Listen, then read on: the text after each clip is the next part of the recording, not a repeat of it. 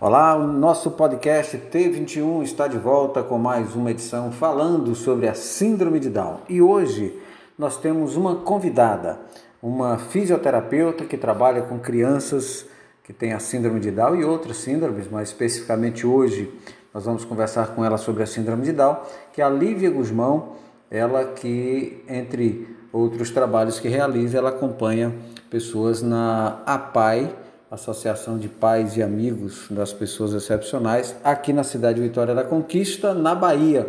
E vai falar para você que está aí sintonizado, né, ouvindo a gente em qualquer parte desse mundo, sobre a importância da fisioterapia para essas pessoas. Lívia, para começar, diz para gente qual é a importância, o que, que a, a fisioterapia traz de bom para as pessoas com síndrome de Down?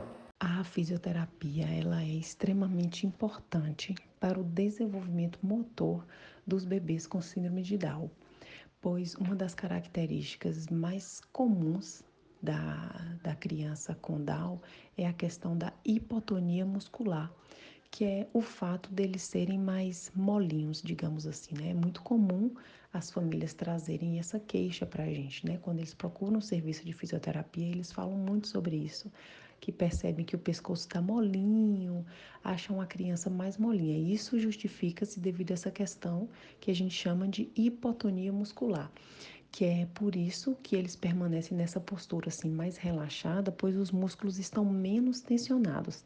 Então, durante a fisioterapia, através das condutas fisioterapêuticas, né, dos exercícios, nós vamos estimular essas crianças e proporcionar para elas um desenvolvimento motor mais adequado para que elas consigam adquirir e aprimorar suas habilidades motoras. Em que idade deve-se iniciar esse trabalho e até quando deve-se fazer? Os bebês com síndrome de Down já podem iniciar a fisioterapia ao nascer. Então, essas famílias já devem ser orientadas e encaminhadas a buscar um serviço de fisioterapia, para que a gente comece com a estimulação precoce. Essas intervenções precocemente nos trazem resultados melhores, né? Quanto mais cedo a gente já começa a iniciar essas intervenções, melhores são os nossos resultados pois nós vamos estar fazendo toda a estimulação do desenvolvimento dessa criança, desde a questão do controle cervical, contra estimular o rolar, estimular o sentar, o engatinhar, até a aquisição da marcha, que é o grande marco do desenvolvimento motor. Então, quanto antes, quanto, quanto mais precoce a gente começa com essas terapias, com esses exercícios, com essas condutas, melhor, mais a gente consegue minimizar os efeitos motores. Né? Até as crianças com síndrome de Down, elas possuem grande potencial a ser desenvolvido. Então, uma boa estimulação realizada nos primeiros anos de vida pode ser determinante para aquisições de capacidades em diversos aspectos para a vida adulta desse indivíduo, como o desenvolvimento motor, a comunicação e a cognição. Existe algum tipo de impedimento para uma pessoa com síndrome de Down realizar a fisioterapia, Lívia? Os bebês com síndrome de Down, além de toda avaliação com a equipe de neonatologia, consulta com pediatra, é muito importante, é importantíssimo que eles realizem também avaliação com cardiologista, pois uma das características da síndrome é a cardiopatia. É muito comum os bebês e as crianças com síndrome de Down terem cardiopatia, ou seja, alterações cardíacas. E a depender da avaliação do cardiologista, a depender dessa cardiopatia, se existe ou não em pacientes, a depender se for uma cardiopatia grave, alguns têm até indicação cirúrgica, outros não. Se houver uma cardiopatia grave e um paciente que tiver a indicação cirúrgica, esse é de fato uma contraindicação para fisioterapia, pois durante as nossas condutas, né, durante os nossos exercícios, a nossa estimulação, a gente pode estar tá prejudicando a criança e não e deixa de ser uma terapia satisfatória e passa a prejudicar.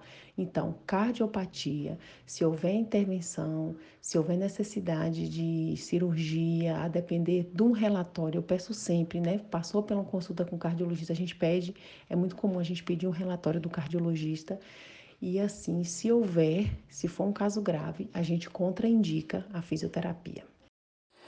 Fazendo terapia ou fisioterapia, melhor dizendo, no tempo ideal, a pessoa com síndrome de Down pode ter fisicamente uma vida dentro da normalidade?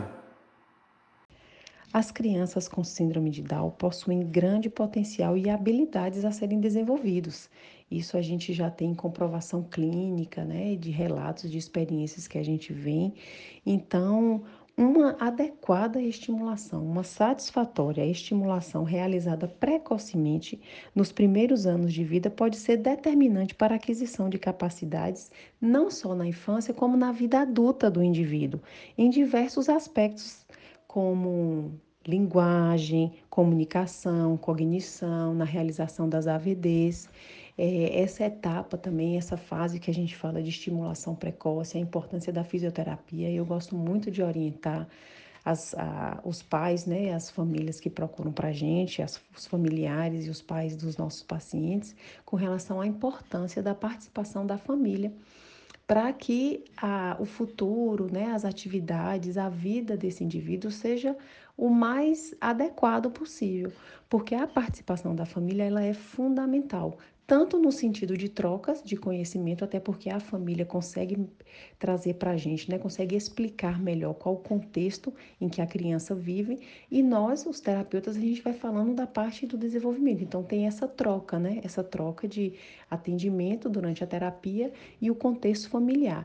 E durante também a gente, é, essas questões das orientações familiares, quando tem uma família participativa, a gente consegue garantir a continuidade dessa terapia também em casa, né?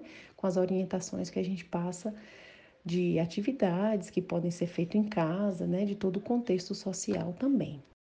Obrigado a Lívia Guzmão, ela que é fisioterapeuta, trabalha com crianças é, com deficiência, trabalha na PAI e esteve participando do nosso programa de hoje, nosso podcast, falando sobre fisioterapia para pessoas com síndrome de Down. Estaremos de volta na nossa próxima edição, hein? Vamos falar de fonoaudiologia, vamos falar de apraxia.